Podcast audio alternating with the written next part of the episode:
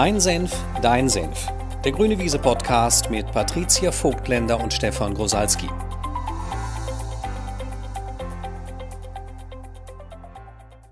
Hello. Hello. So, wir wollen wieder reden. Diese Woche machen wir ähm, eine Podcast-Folge, einen unserer wichtigsten Werte. Und ich glaube, wahrscheinlich wird es auch ein bisschen eine Werbeveranstaltung für diesen Wert. Ne? Ja, ich fürchte auch. Mm.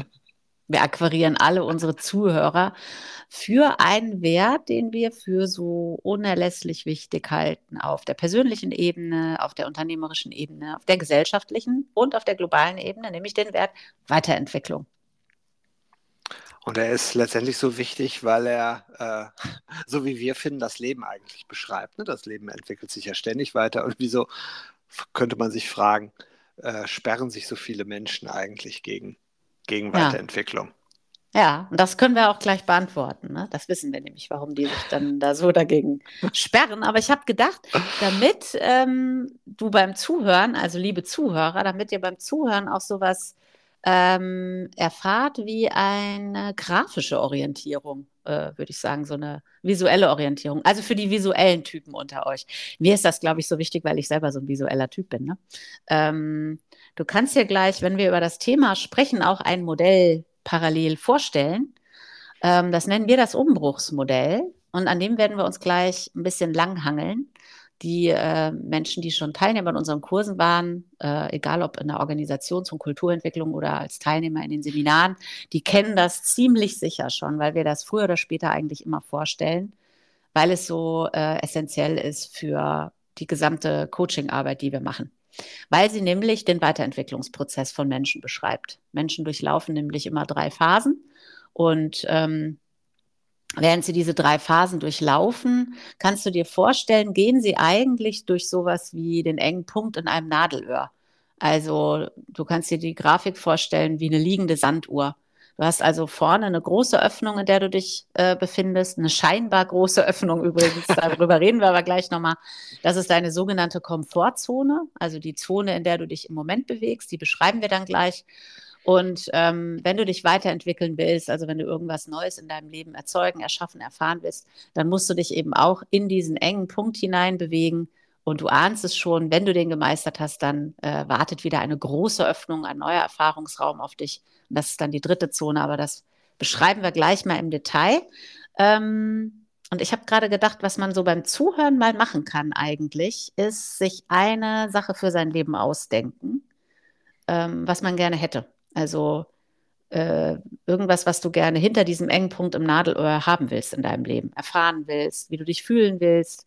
Also es kann ja alles Mögliche sein. Ne? Also es kann sein, dass du sagst, oh, ich will unbedingt dieses Projekt, was ich gestartet habe, erfolgreich ähm, an den Start bringen und meistern. Oder ich will ähm, wieder mehr Ruhe und Gelassenheit in meinem Leben haben. Oder ich will einfach glücklicher sein.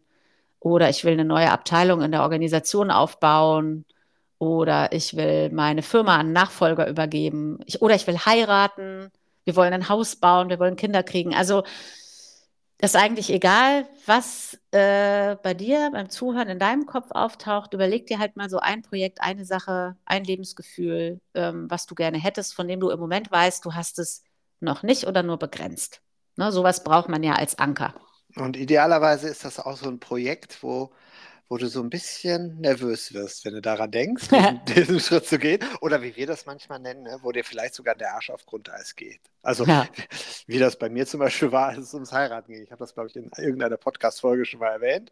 Ne? Also da ging mir wirklich der Arsch auf Grundeis. Und wir behaupten ja, jeder hat so ein, äh, irgendein Projekt, wo er denkt, na, das wäre schon toll, aber ich habe da richtig äh, Bedenken, Angst vor, diesen Entwicklungsschritt zu gehen.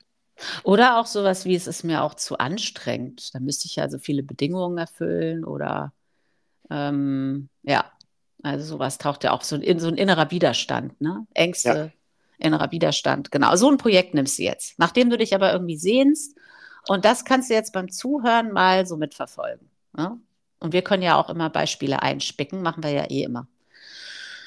So, da würde ich jetzt sagen, wir fangen mal mit der äh, Lieblingszone der Deutschen an. Oh, das war eine Spitze gegen uns oh, alle. Ja, ja. Oh, ja, ja, jetzt habe ich mich weit aus dem Fenster gelegt. Scharfer Senf, ganz Scharfer Senf, ja stimmt. Ich kann ja immer disclaimen in diesem Podcast, wird das jetzt richtig scharfer Senf. Aber ich gehöre ja mit dazu zu den Deutschen, deswegen habe ich mich ja selbst beleidigt, gerade nämlich die Komfortzone. Ähm, ich finde erstmal, die Komfortzone ist ja gar keine Beleidigung, weil es ist erstmal ganz natürlich, sich auch nach Komfort und einem schönen Leben zu sehen. Also wo alles so irgendwie eingerichtet ist, wo alles irgendwie überschaubar läuft ähm, und wo man irgendwie glaubt, man wüsste, was am nächsten Tag auf einen zukommt. Also das zu wollen, ist an sich nicht schlecht. Die Frage ist halt nur, ne, ob es für ein glückliches und erfülltes Leben und ein erfolgreiches Leben funktioniert, in der Komfortzone verweilen zu wollen. Und da ahnst du wahrscheinlich schon, welche Botschaft wir haben. Es äh, funktioniert nicht. Es ist nichts gegen die Komfortzone zu sagen. Ne? Kannst auch Kann man machen. Über, kannst dir auch überall mal irgendwo welche einrichten. Auch das habe ich ja zum Beispiel in Bezug auf mich schon mal gesagt, also für mich ist ähm, meine Partnerschaft sowas wie eine Komfortzone. Das ist auch wichtig, so ein stabiles Zentrum zu haben.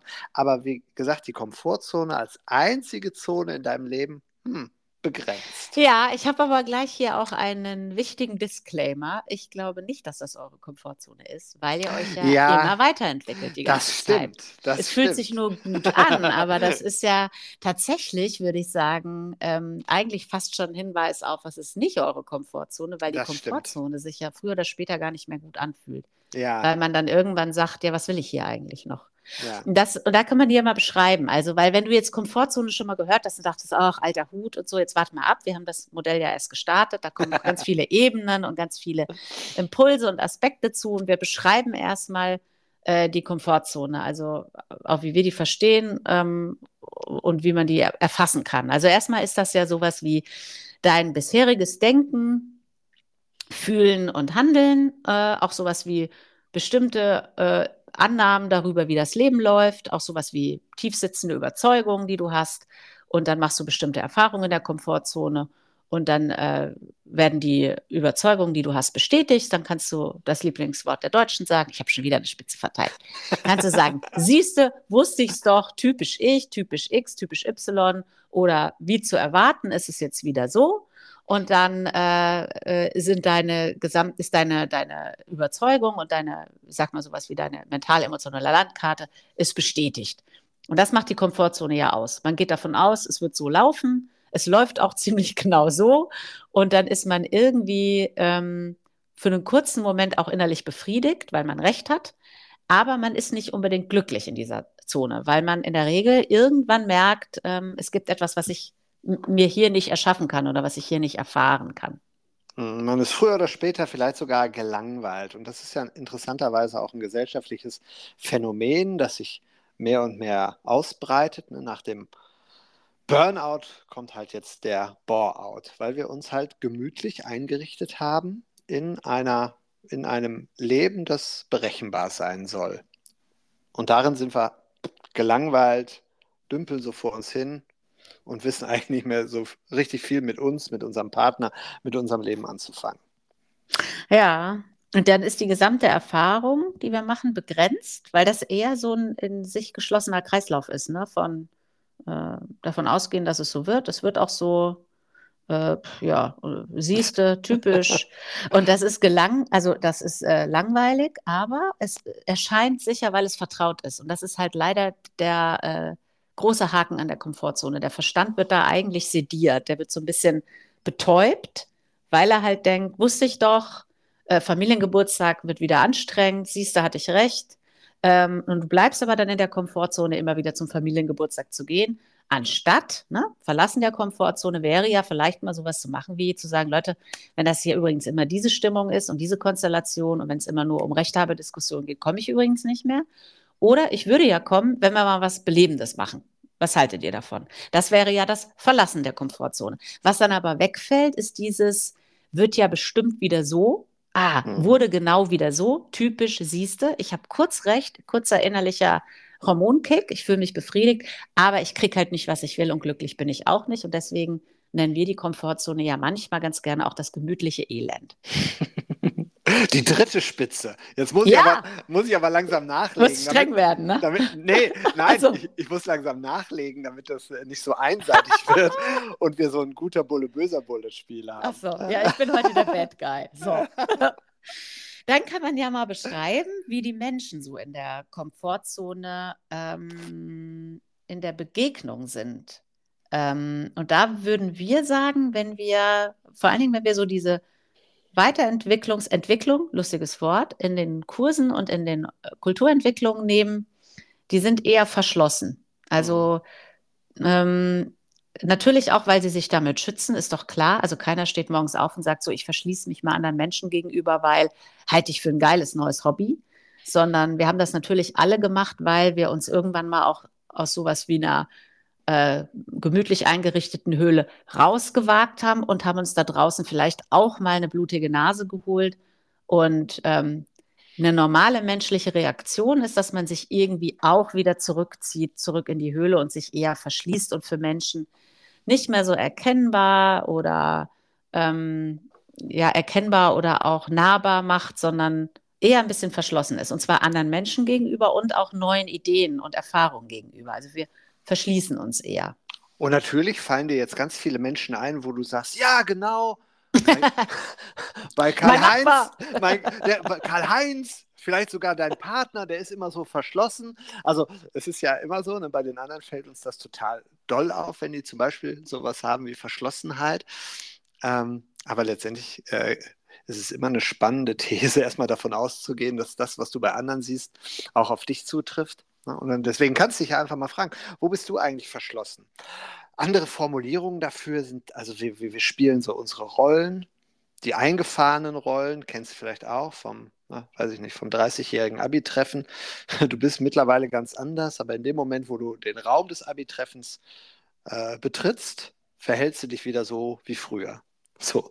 Oder ne, jeden Morgen, wenn du das Büro betrittst, spielst du irgendwie eine Rolle, von der du meinst, ja, die funktioniert. Vielleicht sogar in deiner Partnerschaft spielst du eine Rolle. Also man ist hinter diesen Rollen und hinter diesen Masken verschlossen. Und doch treibt dich sowas wie eine Sehnsucht, eine Hoffnung nach etwas anderem.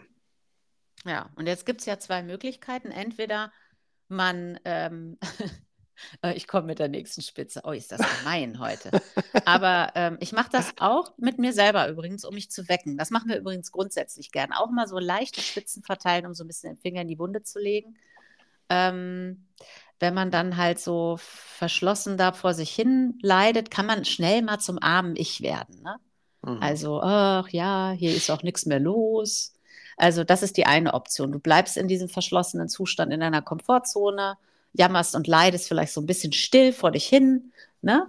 Ähm, das ist die eine Option. Oder, und jetzt kommt's, das ist der Anfang für eine neue Erfahrung. Du startest sowas wie einen Aufbruch.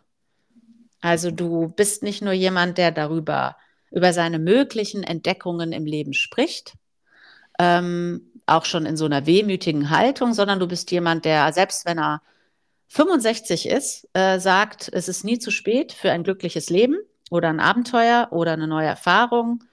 Ähm, ich mache jetzt einen Aufbruch. Ich habe mir überlegt, nach 25 Jahren Ehe und Silberhochzeit, wir sind eigentlich ganz glücklich äh, zusammen, aber ich finde, da geht noch mehr. Wann hat eigentlich der Alltag unser Abenteuer abgelöst? Äh, ich habe wieder Bock auf Abenteuer. Schätzelein, kommst du mit? Wir machen mal wieder ein bisschen abgefahrenes Zeug. So. Oder du sagst, ich bin zwar erst 25 und alle sagen, nach dem Studium, ne? Erstmal eine sichere Festanstellung, aber du spielst die ganze Zeit mit dem Gedanken zu gründen, weil du irgendwie denkst, in mir fließt Unternehmerblut. Ne, ich habe ja jetzt vielleicht auch noch ganze 75 Jahre vor mir. Ich könnte auch einfach jemanden finden, mit dem ich meiner Vision Raum gebe und ich gründe ein Unternehmen. Also du startest sowas wie einen Aufbruch. Anders ausgedrückt, du äh, gehst ein Risiko ein und bringst dich überhaupt erstmal in eine neue Bewegungsrichtung. Ne? Und, ja. Und ja, und dass Menschen sich daran, danach sehnen, ne, diese Komfortzone zu verlassen, kannst du allein daran sehen, dass viele mit dem Slogan Spreng deine Ketten, ne, was ja nichts anderes ist, als einen Aufbruch zu starten, wieder was Neues anzufangen, wahnsinnig erfolgreich sind. Also es ist ja ein sehr verbreiteter äh, Marketing-Spruch. Spreng deine Ketten, verlass deine Komfortzone. Lebe deinen Traum. Lebe deinen Traum, genau. Ja. Das, ähm, wenn das nicht, wenn es da nicht eine weit verbreitete Sehnsucht nach, äh, danach gäbe, ne, wäre man nicht damit erfolgreich. Und die Sehnsucht ist halt ein Indikator dafür, ähm, dass viele sich halt in dieser Komfortzone bewegen. Ja. ja Nochmal zur Erinnerung beim, für den Zuhörer, du erinnerst dich jetzt wieder an das Projekt oder an das Lebensgefühl, äh, das Ergebnis, die Erfahrung, die du hinter dem engen Punkt gerne für dein Leben hättest. Und fragst dich mal, welchen Aufbruch müsste ich eigentlich starten? In welche Richtung, mit wem? Was müsste ich, was müsste ich dafür anpacken, angehen? Womit müsste ich aufhören? Ne? Also welches bekannte Gebiet müsste ich verlassen? Und in welches neue, mh, hm, unentdeckte, unerforschte Gefilde müsste ich mich hineinbewegen? Eigentlich wie ein Abenteurer. Ne? Mhm. Und jetzt passiert ja auch was, die nächste Spitze. Aha. Jetzt passiert was, worin wir Deutschen echt auch richtig, richtig gut sind, weil jetzt kommt nämlich der Zweifler auf den Plan. Ne? Im Innen wie im Außen meistens. Ähm, Zweifel, Bedenken, sowas wie, ne, also wenn dann die Großmutter sagt, also du willst doch nicht deine sichere Festanstellung verlassen, ne? Das hat, hat übrigens meine Großmutter auch gesagt vor äh, über zehn Jahren, als ich äh, meine sichere Festanstellung in der Agentur verlassen habe. Mhm. Du willst doch nicht deinen sicheren Job aufgeben. Ähm, Ne? Oder es kommen so Bedenken wie, äh, naja, komm, also ihr seid jetzt auch schon seit 25 Jahren verheiratet, was soll sich verändern? Ne? Oder äh, was ist das für eine spinnerte Idee? Hast du das mal durchgerechnet, ob das wirklich geht? Oder du bist ja auch viel zu alt für sowas. Ne? Also dann kommen halt Zweifel, Bedenken, Sorgen, kriege ich das hin? Auch sowas wie, ne, was wir gerade schon erwähnt hatten, Ängste. Ähm, oder vielleicht sogar Frust, oder innerer Widerstand, weil du möglicherweise den Aufbruch gestartet hast und hast auch schon mit der Veränderung angefangen, aber du hast nicht sofort den Return on Invest gehabt. Und das ist übrigens der Punkt, wo die meisten Menschen unverrichteter Dinge wieder umkehren, zurück in die Komfortzone, ähm, dann mit einer neuen Geschichte im Gepäck, warum es mal wieder nicht geklappt hat. Genau. Und das kann entweder an den anderen liegen, ne, die haben dir nicht sofort zugejubelt, du hast erstmal Gegenwind bekommen, whatever. Aber Vielleicht ist das die erste Spitze von mir. Oh. nutzt, dann nutzt er halt nur die anderen, um dich wieder in deine Komfortzone mit einer super Begründung zurückzuziehen. Ja. Aber du hast halt wenigstens eine, eine gute Begründung. Keine neuen Ergebnisse, aber eine super Begründung.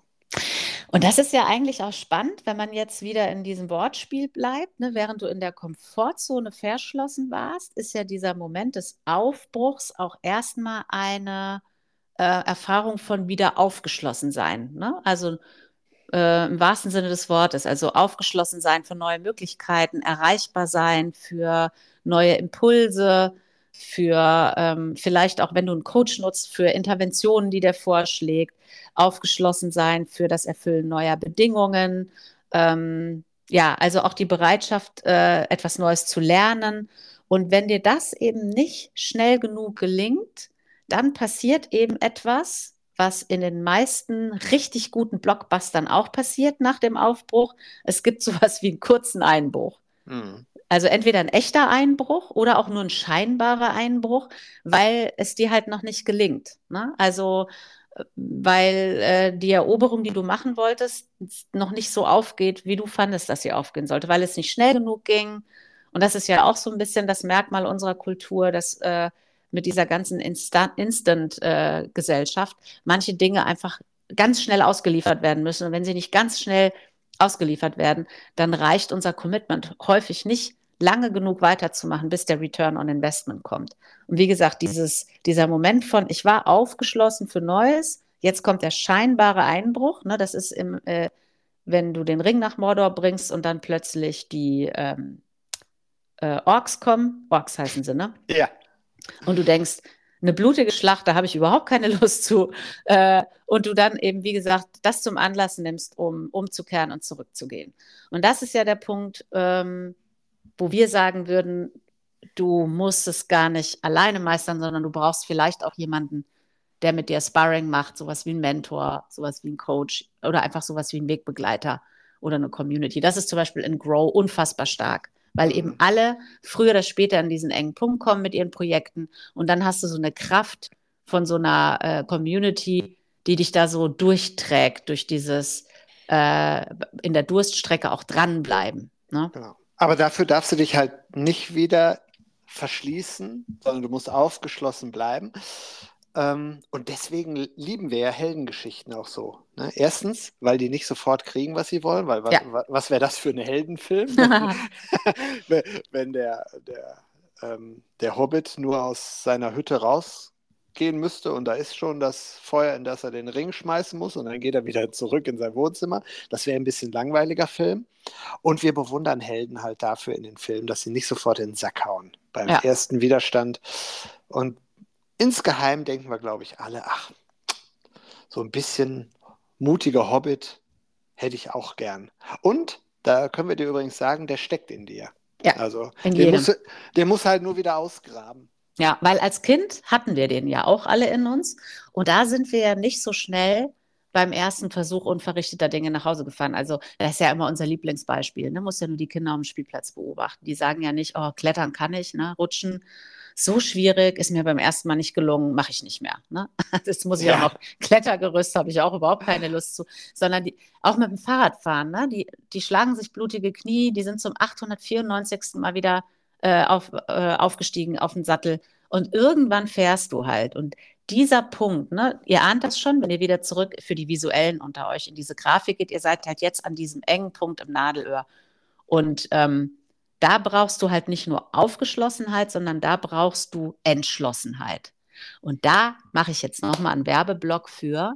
Ich finde, es ist Zeit, dass wir in unserer Gesellschaft aufhören, so zögerlich zu sein und mal wieder mehr Überstürzung leben. So fühlt sich das für uns an, wenn wir entschlossen sind. Wir sind Ja. da nämlich gar nicht überstürzt, aber wir müssten, glaube ich, mehr überstürztes Zeug tun, damit sowas wie eine Entschlossenheit überhaupt zum Tragen kommt.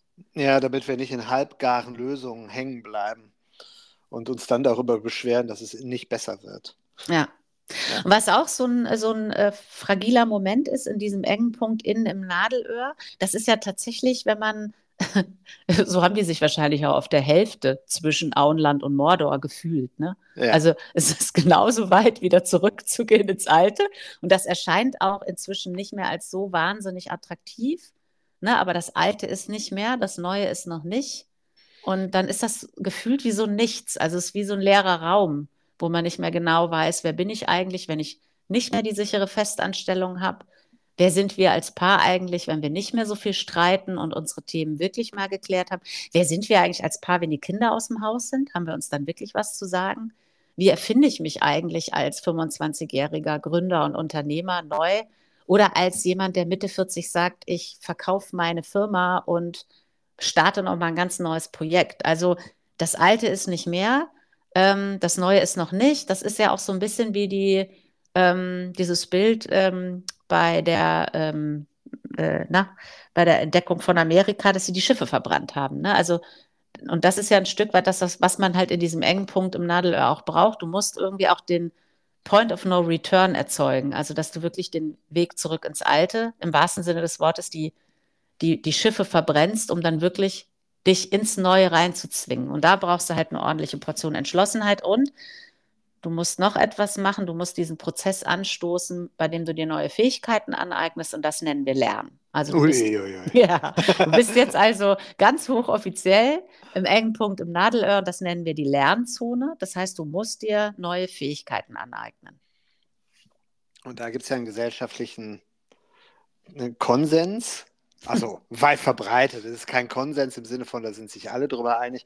Aber wenn wir im Training die, die Menschen fragen, insbesondere die Erwachsenen, was denkst du über Lernen? Da sagen die meisten halt eher, oh, schwer und anstrengend. Und ich hatte gehofft, mit der Schule sei das vorbei. Dann kam ja noch die Ausbildung oder das Studium. Da habe ich mich auch noch gerade durchgeschleppt. Und jetzt bin ich Gott sei Dank froh, dass ich nichts mehr lernen muss. Und da denken wir, naja, schlechte Nachrichten. es gibt halt immer was zu lernen.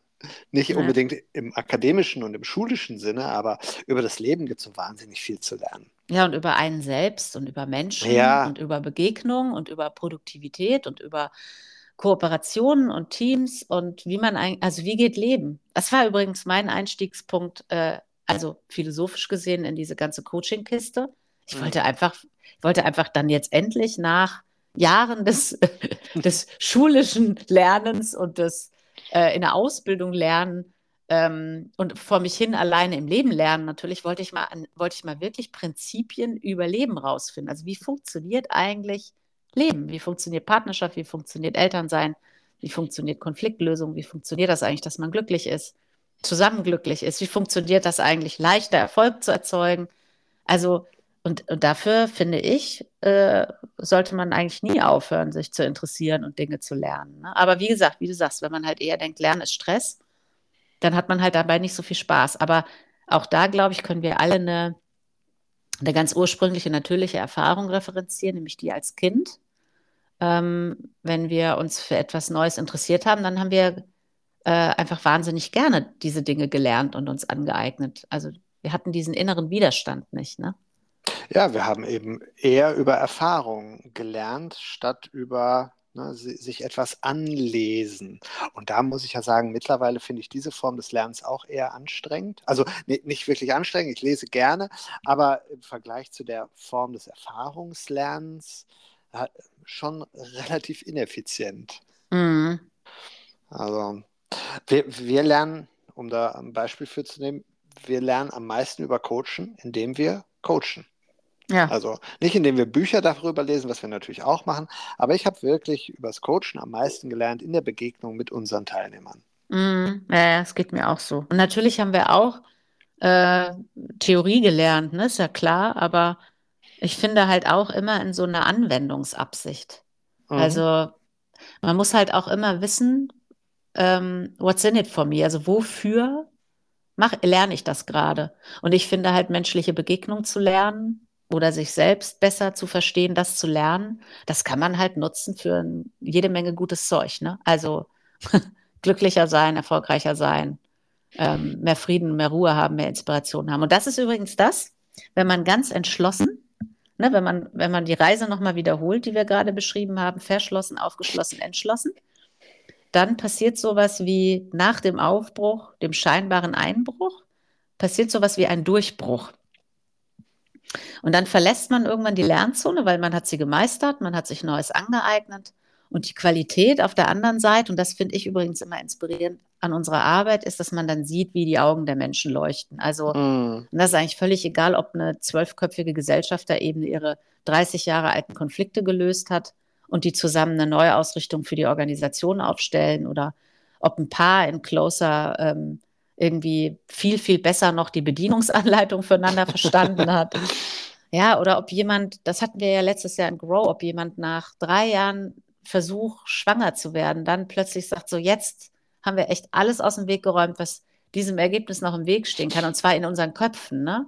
Mhm. Nicht nur biologisch, sondern in unseren Köpfen. Und jetzt sind wir schwanger und dann hast du irgendwann, äh, dass das die Teilnehmer ihre Babys mitbringen. Also das was dann kommt, ist sowas wie Glück, Inspiration, Erfolg und Frieden, Erfüllung und Lebenslust. Also es ist wie so ein Plop, finde ich. Da geht so eine ganz neue Dimension auf. Mhm.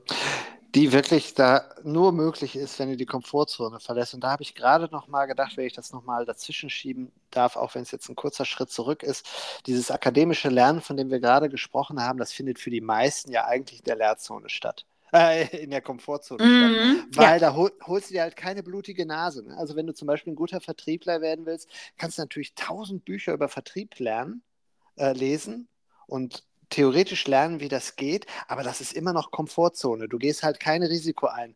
Das Richtige, also wie Vertrieb geht, wie Verkaufsgespräche gehen, das lernst du halt letztendlich nur im Kundenkontakt.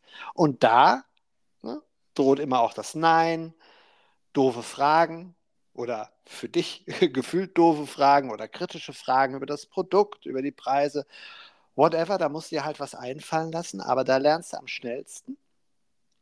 Und so habe ich gerade wirklich nochmal gedacht, dieses akademische Lernen im Sinne von Bücher lesen, Theorien sich aneignen, findet für die meisten in der Komfortzone statt. Und deswegen haben wir ja auch in unserer Coaching-Ausbildung oder in unserem Kommunikationstraining auch ganz, ganz viel Einladung, ich nenne es mal also positiv Einladung an die Teilnehmer, wirklich in die Begegnung mit anderen Menschen zu gehen, also zum Partner zu gehen, sich zu entschuldigen, wirklich Coaching-Gespräche auch anzubieten, ähm, Erkenntnisgespräche mit seinem Freund zu führen, wenn du ein Projekt hast wie Umsatzsteigerung, dann wirklich am Montag auch direkt den Hörer in die Hand nehmen und Kunden anzurufen und Akquise zu betreiben, also wirklich ins Doing zu kommen. Ja, das sind nämlich eigentlich User bei uns, habe ich gerade Ja. gedacht. Ne? Also Mhm. bei uns wirst du auf der grünen Wiese wirst du halt zum User, du bist zum Anwender. Genau. Wir sind eigentlich, eigentlich sind wir ein bisschen Microsoft für Coaching oder Weiterentwicklung. wir wollen halt User haben, ne? Und das finde ich ist so ähm, die Magie, ähm, die entstehen kann, wenn vor allen Dingen, und das habe ich gerade nämlich auch nochmal gedacht, die Magie, die halt entstehen kann, wenn alle zu Anwendern werden, ne? Hm. Weil sonst passiert ja manchmal auch in Teams, wir haben das, glaube ich, schon mal in irgendeinem Podcast erwähnt, passiert ja auch so ein, immer wieder diese äh, alte Falle, erst wenn du. Hm. Also ich setze das erst um, wenn du das auch mal ein bisschen umgesetzt hast. Und wenn der Knoten halt gelöst ist, weil alle sagen, wisst ihr was, äh, wir wollen ja alle auf den Gipfel und wieder gesund zurück ins Tal, wir laufen jetzt los. Wir wenden einfach an, im Laufen, wir wenden das an. Dann hat das auch wieder so ein, ich finde da, also ich kann das gar nicht anders beschreiben, das sind dann so Vibrations. Also Mhm. du hast dann irgendwie wieder so eine Schwingung Mhm. äh, in der Gruppe, du hast so eine Schwingung in dir selber. Ich merke das ja gerade, wir machen ja jetzt auch wieder so eine Weiterentwicklungsphase in der Firma, ne, stellen die Produkte nochmal so ein bisschen neu auf. Und ich finde das gerade so geil, diese ganzen Positionierungen zu schreiben und eu- mit euch zusammen zu entwickeln, Landingseiten zu bauen, nochmal zu gucken, wovon verabschieden wir uns, was nehmen wir dazu, was verstärken wir. Also du hast eigentlich dann ja auch eben wieder so einen Flow-Zustand. Und den haben wir alle miteinander in der Komfortzone eben nicht. Da ist, findet kein Flow statt, da findet keine Schwingung statt, da ist alles irgendwie wie runtergefahren und rausgedämpft. Mhm. Aber ja, da halt- gibt's, Aber halt nur, weil wir nicht in diesen engen Punkt im Nadelöhr rein wollen. Ne? genau, weil wir keine Risiken mehr eingehen wollen. Aber als Kinder wissen wir, ne, wenn du von der zweiten auf die dritte Stufe kletterst, um dann darunter zu springen und dann von der dritten auf die vierte, um herauszufinden, wie viele Stufen auf der Spielplatzleiter kann ich eigentlich runterspringen, ohne mir wirklich weh zu tun, da ist halt ein Kribbeln drin, da ist auch Lebendigkeit drin, aber eben auch aufgrund des Risikos. Ich musste gerade an was Lustiges denken.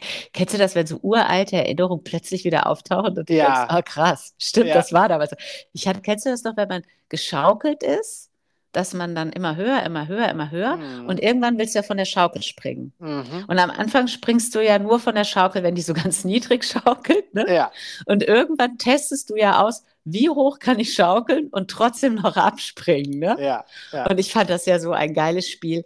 Meine Fresse hat das manchmal wehgetan.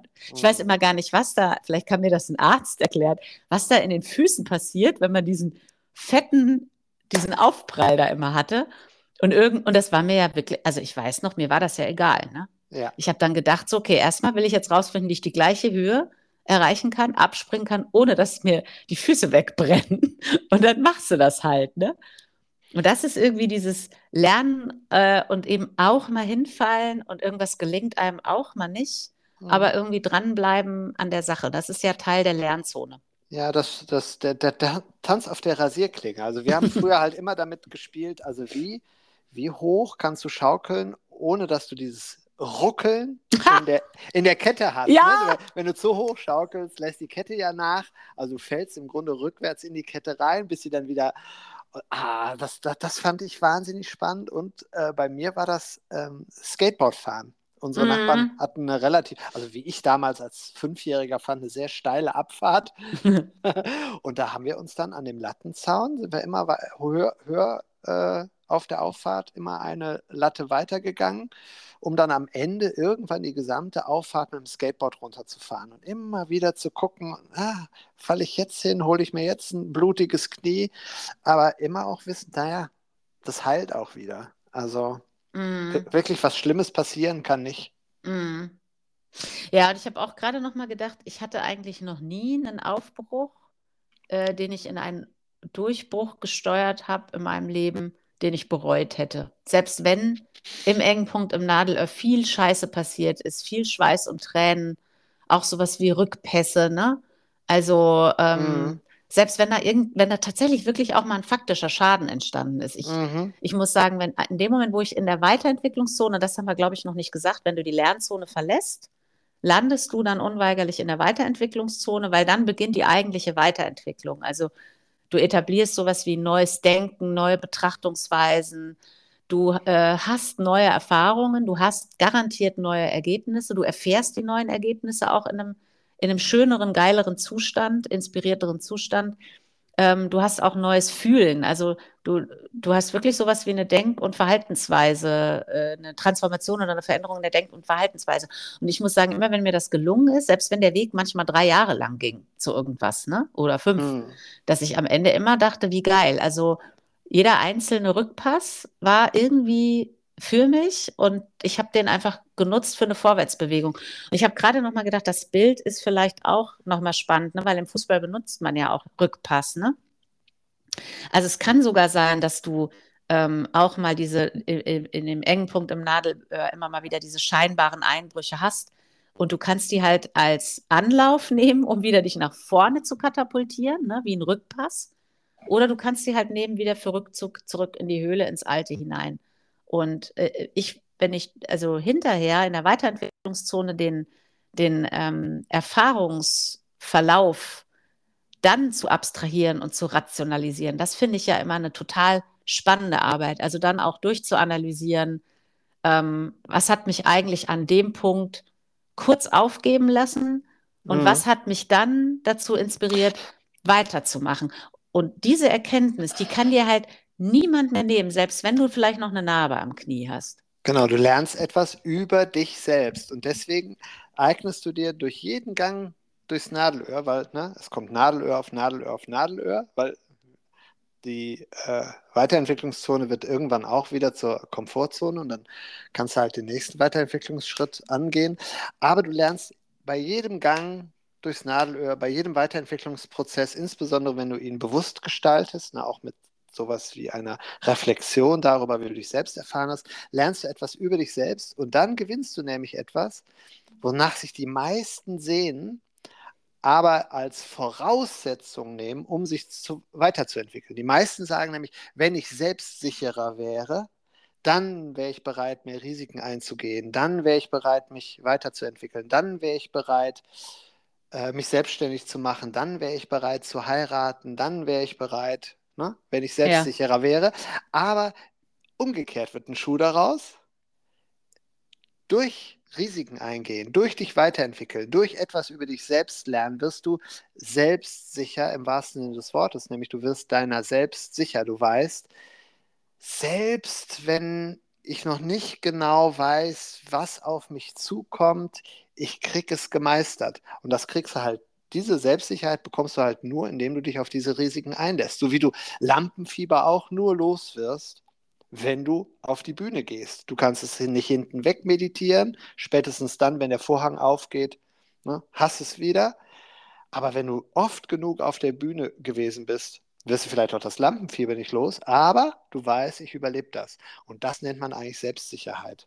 Mm, ja, was du ansprichst, ist das, was dann in der Weiterentwicklungszone passiert. Man erschließt sich etwas Neues. Mhm. Also man ist nicht mehr, äh, und wir wiederholen nochmal die Heldenreise durch das Nadelöhr, man ist nicht mehr verschlossen, aufgeschlossen und entschlossen, sondern man hat etwas Neues und möglicherweise sogar sich selbst ein Stück weit mehr erschlossen. Genau. Das finde ich ist mega. Also das ist dieser Moment von, ich habe es mir erschlossen. Mhm. Also in der Begegnung mit mir selbst, in der Begegnung mit anderen Menschen, ähm, im Angesicht des Gipfels, von dem ich dachte, dass ich ihn nicht meistern würde.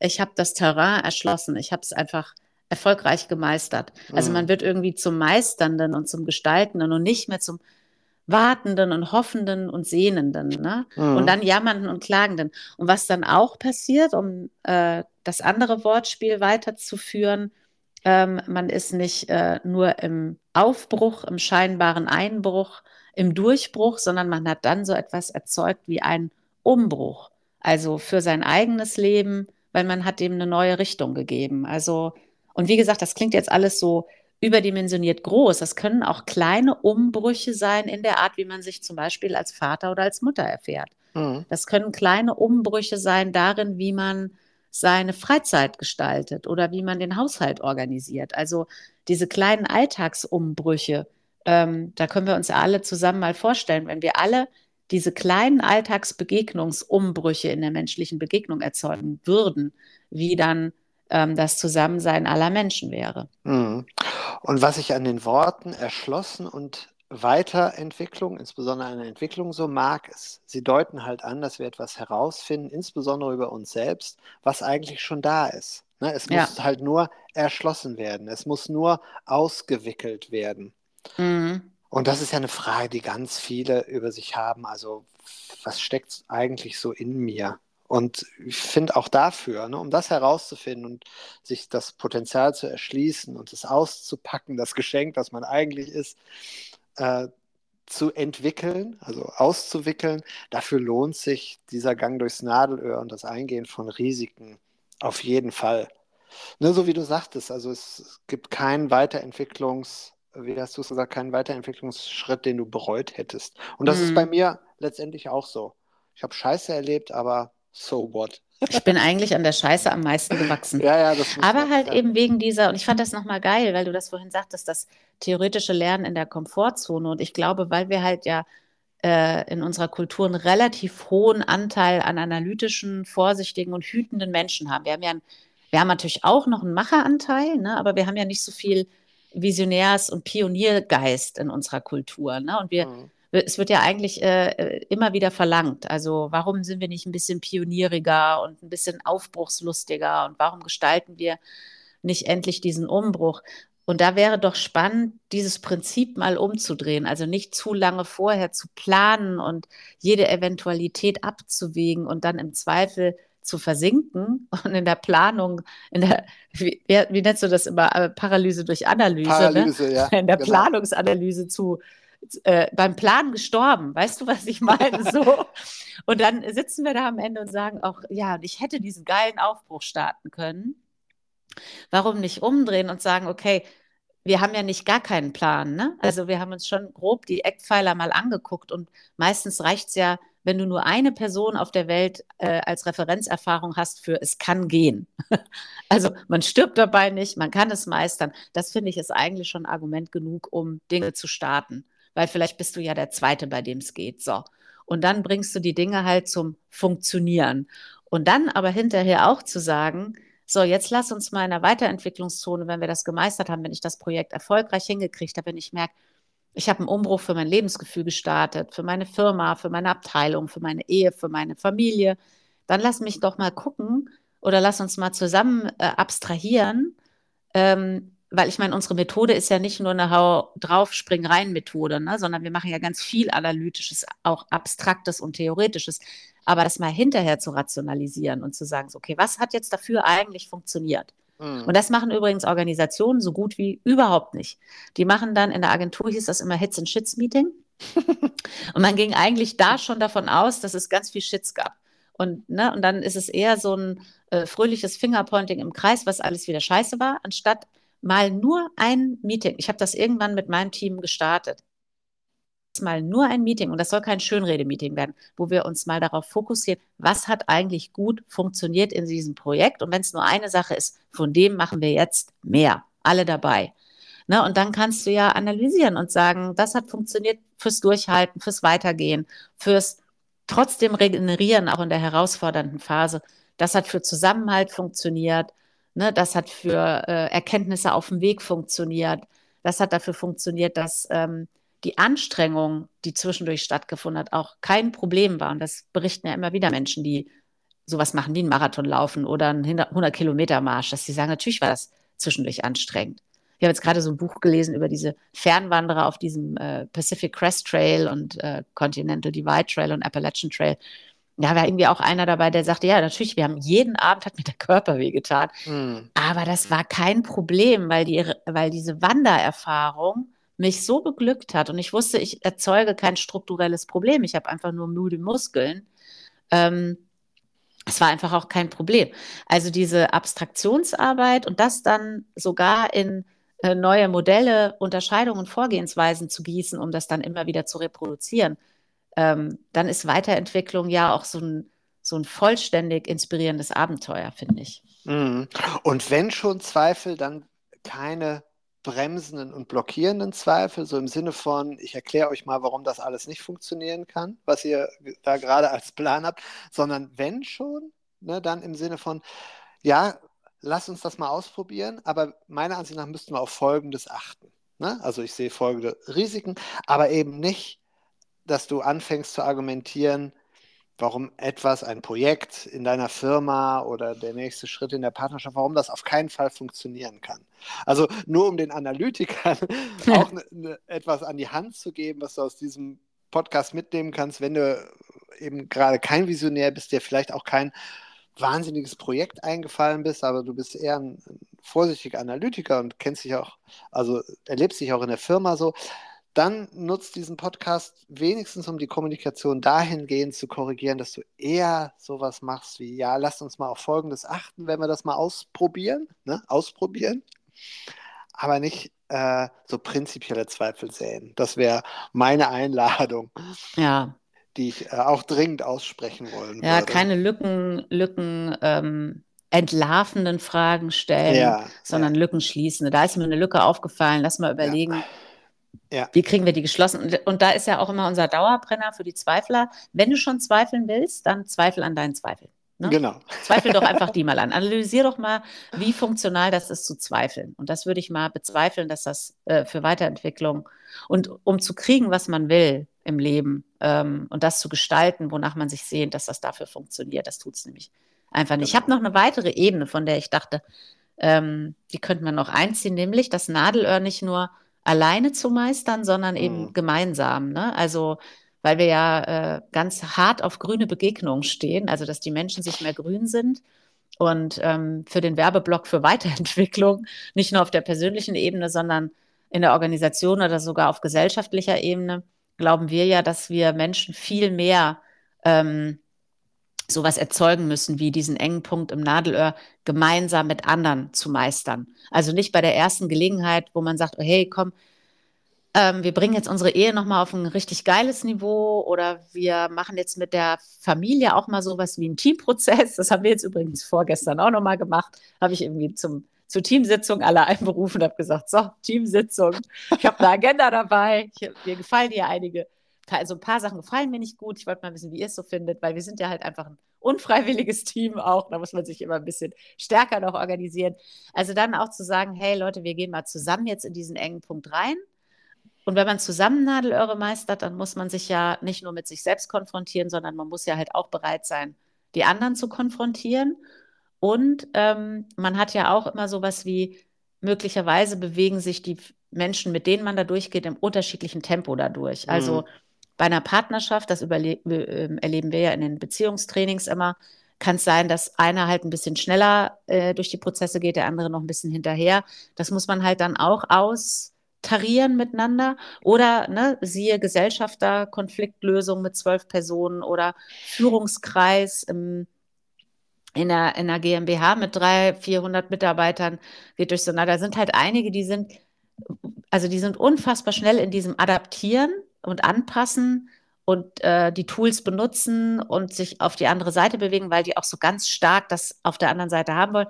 Und manche folgen halt eher äh, Ängsten, Zweifeln, Sorgen, Bedenken oder dem inneren Widerstand. Und dann gibt es halt so ein bisschen diese Diskrepanz. Und wofür ich nochmal Werbung machen wollte, ist, wer ähm, beim Zuhören dachte, du hättest gerne mehr Zusammenhalt in deinem Leben mit anderen Menschen. Also du hättest gern mehr Menschen, auf die du dich wirklich blind verlassen kannst, mit denen du dich nah fühlst, egal ob es in der Ehe, in der Familie oder in der Organisation oder im Freundeskreis ist. Unsere Erfahrung ist, Menschen, die gemeinsam durch diesen engen Punkt im Nadelöhr gehen, sind sich danach viel näher.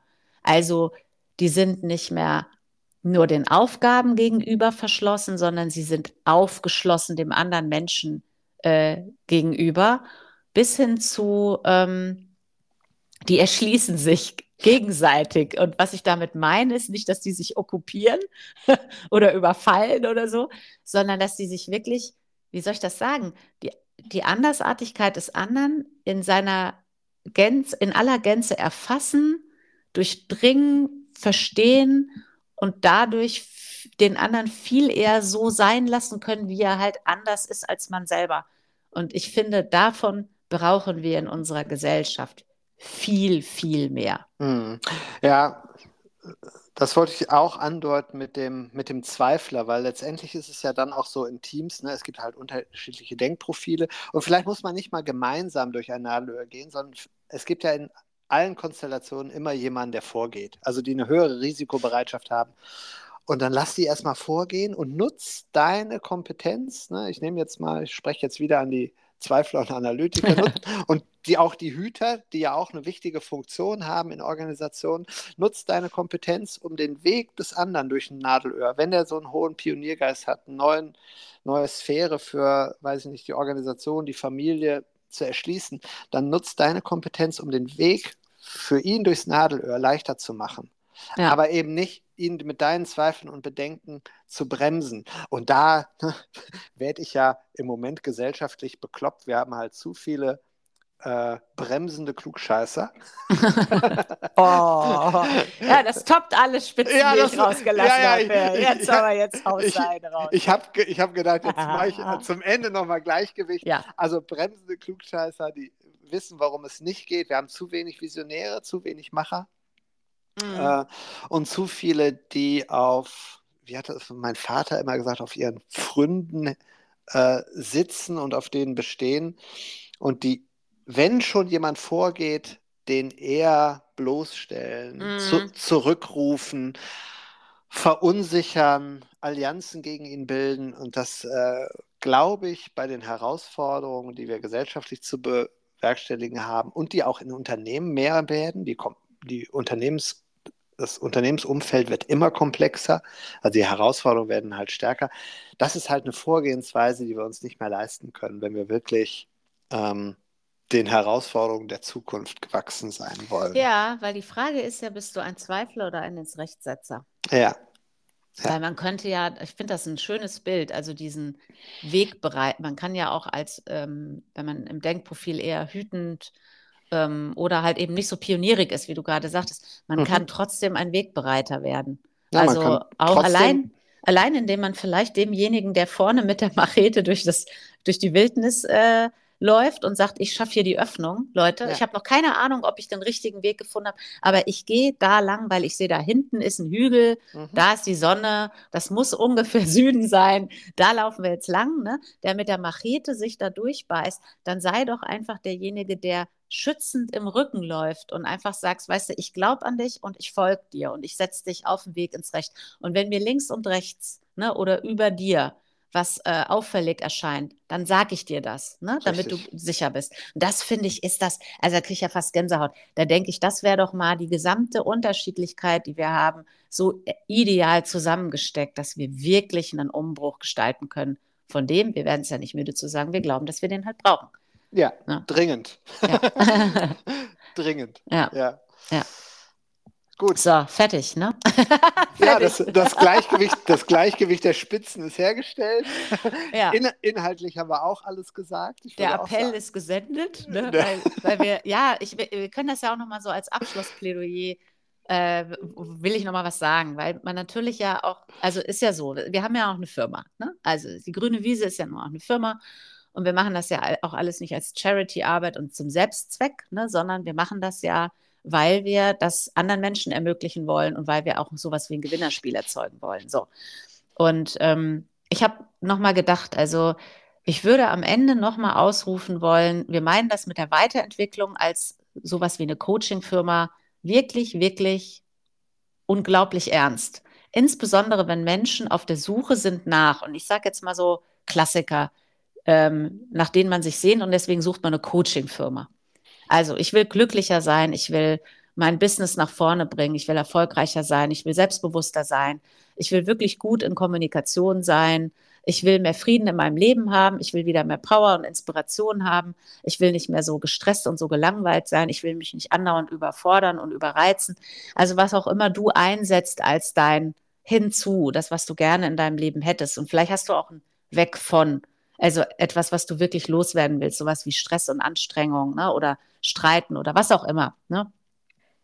Alles das, was bei dir in den Platzhalter passt, von was hättest du gern auf der anderen Seite, was hättest du gerne in der Zone hinter dem engen Punkt im Nadelöhr, der Weg dahin ist immer Weiterentwicklung.